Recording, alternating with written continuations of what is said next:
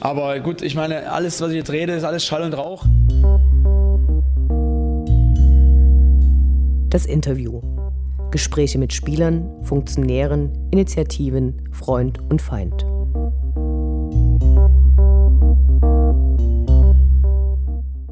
Ich spreche heute mit äh, Dynamos Greenkeeper Axel Hocke, der bei der Projektgesellschaft angestellt ist. Ich freue mich, dass du die Zeit nimmst. Hallo. Hallo.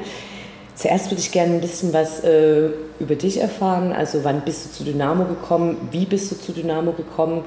Bist du Dynamo-Fan und äh, was hast du für eine Ausbildung, um hier als Greenkeeper zu arbeiten? Also ich bin der Axel, bin mittlerweile seit Januar 2012 im Greenkeeper-Team und habe mich über die Zeit halt als Chef herausgetan durch Weiterbildung und Schulungen und bin eigentlich durch Glück zu diesem Job gekommen, weil ich gehört hatte, es wird jemand gesucht mit grünem Beruf und ich war im Gartenlandschaftsbau tätig. Und da dachte ich mir, weil ich selber schon ab und zu Dynamo, weil es ist nun mal in der Nähe, geschaut und verfolgt habe, dachte ich mir, das wäre das Idealste. Du hast dann sofort eine Vollzeitstelle angetreten oder? Ich habe mit ganz normalen Befristungen dann eine Vollzeitstelle für einen, der in Rente gegangen ist, angetreten. Kannst du uns beschreiben, wie der Dynamo-Rasen aufgebaut ist? Also was da für ein System drunter liegt und woraus der quasi besteht? Also hier im Stadion, da haben wir einen dienmäßigen Aufbau mit Drainageschicht, wo die Rasenheizung mit verbaut ist und dann eine Rasentragschicht, wo halt dann der Rasen aufgerollt wird. Und äh, früher hatte der Rasen von Dynamo einen wirklich sehr schlechten Ruf. Man hat es auch gesehen, also dass es da öfters eben Löcher gab, dass es teilweise sehr trocken war. Was hat sich da in den letzten Jahren geändert? Warum sieht der Rasen jetzt so gut aus im Unterschied zu vorher? Also ein großer Punkt ist, dass wir durch Veranstaltungen und Drittveranstaltungen halt den Rasen wechseln. Ein bis zweimal pro Saison, was ein großer Vorteil ist. Und dann wurde natürlich auch die ganze Pflegeintensität angehoben. Also wir sind mittlerweile jetzt so, dass wir jede Woche fast einen Düngegang fahren zwischen Flüssig und Granulat, Nachsaat und die ganze, halt, die ganze intensive Pflege. Es gibt ja bestimmt ganz viele Sachen, die man irgendwie beachten muss, also auch in Abhängigkeit von den Jahreszeiten. Was sind zum Beispiel im Frühjahr da die größten Herausforderungen? Im Frühjahr oder Winter sind die größten Herausforderungen eigentlich das Wetter, wo man halt nie genau planen kann, was macht man, wann. Da schreibt ihnen schon das Wetter so ein bisschen die ganze Arbeit vor, aber halt durch viele Löcher, die wir dann immer wieder machen, durch Arifiziergänge, um das Wasser abzuführen, dann halt die Rasenheizung auf einem gewissen Niveau laufen lassen, dass wir den Rasen im Endeffekt immer leicht im Wachstum halten. Ich habe mal abends im Stadion gesehen, dass es da auch so eine Beleuchtung gibt. Wofür ist die da? Wofür ist die gut? Also wir haben eine kleine Rasenbeleuchtung, die uns hilft, 60 Quadratmeter künstlich zu beleuchten in Jahreszeiten, wo halt die Sonne nicht mehr so ihren Job an gewissen Rasenstellen macht.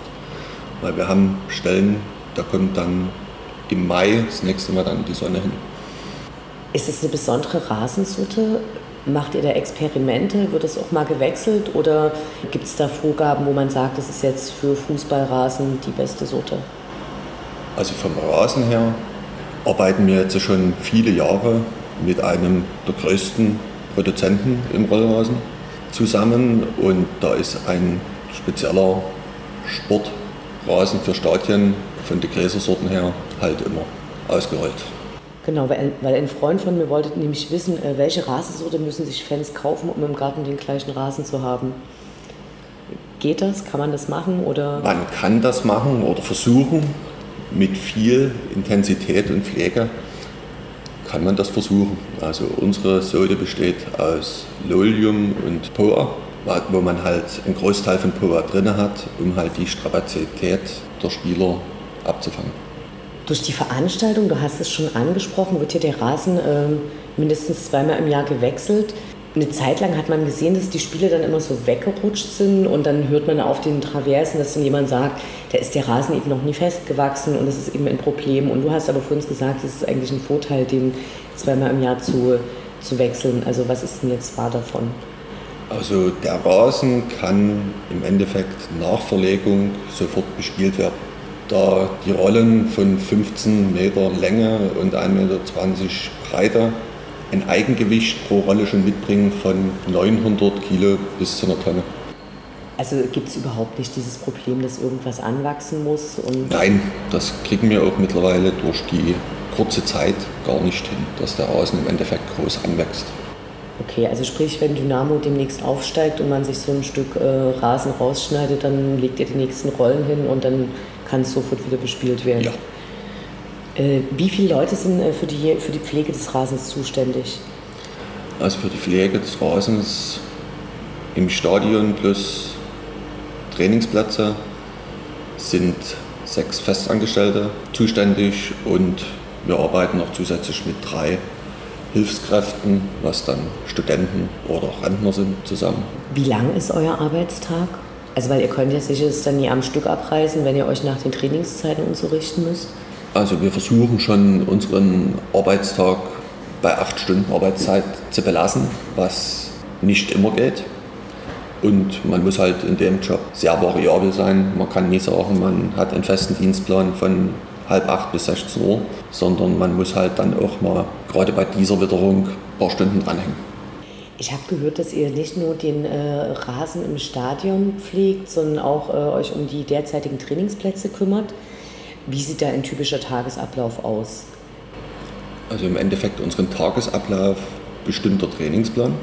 Da muss vor dem Training, was auch wieder abhängig ist vom Trainer, der eine Trainer möchte gerne früh vor dem Training gemäht haben, der andere möchte es lieber dann erst um die Mittagszeit gemäht haben. Also liegt unser Hauptaugenmerk eigentlich darin, die Trainingsschäden zu beseitigen nach dem Training die Linierung immer wieder aufzubringen und eventuell an trainingsfreien Tagen dann mal einen Pflegegang wie Düngung oder Besandung, Nachsaat dann kurzfristig mit einzuschieben. Was bedeutet Besandung? wie stelle ich mir das vor? Besandung heißt im Endeffekt, dass wir ca. einen Liter Sand pro Quadratmeter durch einen Schleuderstreuer ausbringen, um halt wieder Struktur in den ganzen Rasen von oben reinzubekommen, um die Scherfestigkeit wieder zu garantieren, die Wasserdurchführung. Ah, okay. Und äh, wie oft seht ihr nach? Also macht das dann quasi nur an großen kahlen Stellen oder ist es was, was man prophylaktisch die ganze Zeit immer mal wieder mitmacht? Also wir sehen eigentlich einmal bis zweimal im Vierteljahr die kompletten Flächen nach, um halt die Narbendichte einfach zu haben für die schlechte Witterung dann Dezember, Januar, Februar. Vor einiger Zeit gab es Diskussionen um äh, Kunstrasenplätze in Skandinavien, Stichwort Mikroplastik. Gibt es da schon äh, Diskussionen auch in eurem Team, wie man damit umgehen wird? Also in unserem Team gibt es keinen einzigen, der viel von Kunstrasenplätzen hält, weil uns eigentlich die Natur, das natürliche Grün viel mehr am Herzen liegt. Natürlicher Rasen ist eigentlich in unseren Augen das Beste. Gut, die neuen Kunstrasen, die es mittlerweile gibt, da hat man auch Verbrennungen oder sowas eigentlich nicht mehr, weil die jetzt auch schon mit Bewässerung aufgebaut sind. Gibt es eigentlich sowas wie einen regelmäßigen Austausch mit den Greenkeepern anderer Stadien? Ja, also es gibt auch einmal im Jahr ein richtiges Greenkeeper-Treffen, was nun kommende Woche gerade in Dortmund stattfindet. Nehmen da alle Greenkeeper von der ersten und zweiten Liga teil oder ist es noch größer? Oder? Nein, da ist, sind alle Greenkeeper der ersten und zweiten Bundesliga anwesend. So es möglich ist, dass man das terminell hinkriegt. Aber es kommen dann auch meistens noch andere Dozenten, die dann einen Vortrag halten, wie zum Beispiel aus England. Und das ist schon eigentlich immer sehr interessant. Und sonst, wenn man irgendwelche Fragen hat, oder dann kann man aber auch deutschlandweit bei jedem Kollegen anrufen, nachfragen, mal hinfahren. Na, die Problematiken sind ja wahrscheinlich immer so ein bisschen äh, vom Stadionbau abhängig, sprich, können die komplett geschlossen werden? Und gibt es ein Stadion, was jetzt am ehesten äh, mit unserem vergleichbar wäre? Also wo du am ehesten weißt, wenn ich ein Problem habe, dann hat er das wahrscheinlich auch.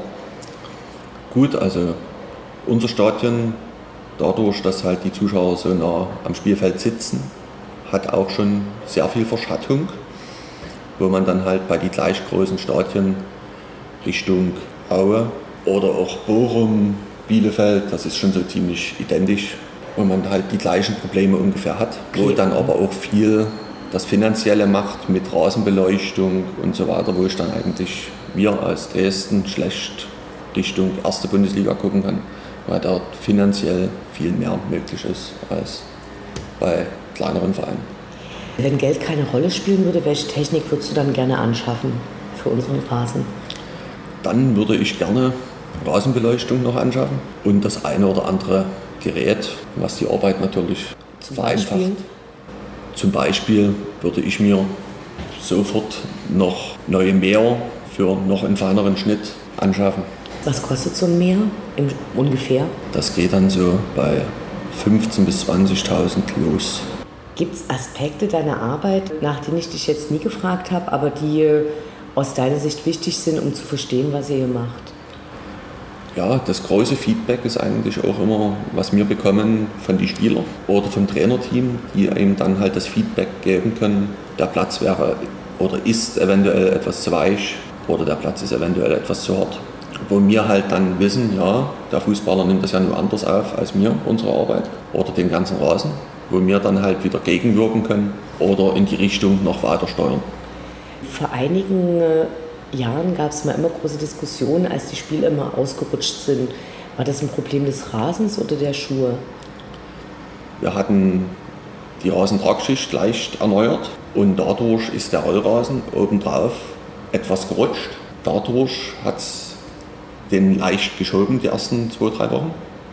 Und dann das größte Problem, wenn sie rutschen, ist aber meistens das Wasser, was sie aber kurz vorm Spiel wünschen, nochmal auf den Rasen, um halt das Spiel mehr in die Richtung zu lenken. Wie würdest du zurzeit den äh, Zustand des äh, Trainingplatzes einschätzen? Also ist der besser geworden aus deiner Sicht? Weil da gibt es ja immer diese Diskussion, dass es im Winter sehr schwierig wird mit Beräumung und das ist dann auch in eurem Aufgabenbereich, ja. oder? Also die Trainingsplätze sind eigentlich in einem hervorragenden Zustand.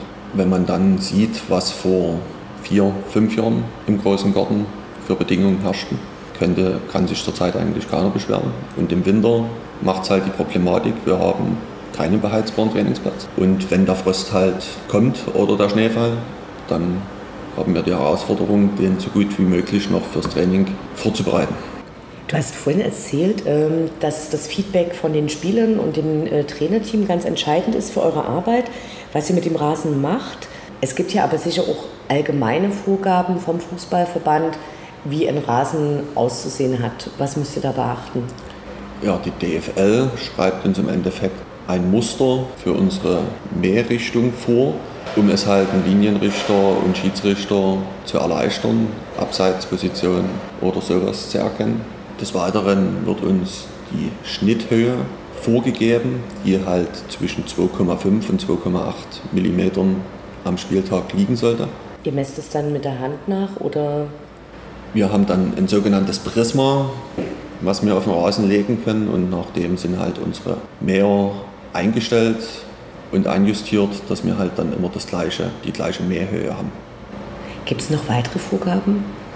Des Weiteren sollen wir laut DFL vier Messungen pro Saison weitergeben, wo halt sowas wie Scherfestigkeit, was halt die Kraft ist, die der Rasen aufnimmt durch den Spieler seine Fußballschuhe, die Wasserdurchlässigkeit, dass wenn mal ein Starkregen kommt während des Spiels, um weiterspielen zu können, um halt dort ordentliche Werte zu haben und halt die Narbendichte, die halt durch die ganze Nachsaat versucht wird, am obersten Level bei über 90 Prozent zu halten. Was, was wäre, also was passiert, wenn diese Messergebnisse, Messergebnisse nicht in Ordnung sind? Sperrt dann äh, die DFL die, die, Spielstätte oder? Nein, aber es kann dann schon mal eine E-Mail kommen von der DFL, dass man halt an seiner Arbeit was ändern sollte, was halt möglich ist. Und mittlerweile wird ja auch pro Spieltag der Rasen benotet. Da muss die, Wer benotet das? die Benotung kommt erstens vom Schiedsrichter, von der Heimmannschaft und von der Gastmannschaft. Und die drei Benotungen ergeben dann wie eine Endnote, die zwischen 1 und 5 liegt. Wo aber nicht wie in der Schule die 1 das Beste ist, sondern bei uns ist die 5 das Beste. Okay. Und wenn ich zwei Bewertungen unter 3 bekomme, kommt auf jeden Fall eine E-Mail von der DFL, die dann sagt, jetzt müsst ihr was machen. Wie waren eure letzten Noten jetzt? Also in diese Saison sind wir gestartet mit Durchschnittswerten von 4,5, was eigentlich sehr anständig ist. Aber es kann natürlich auch dann, wie Vereine letztes Jahr getroffen hat, die dann kurzfristig den Rasen wechseln mussten aufgrund der schlechten Benotung. Vielen Dank und ähm, weiterhin viel Erfolg. Danke.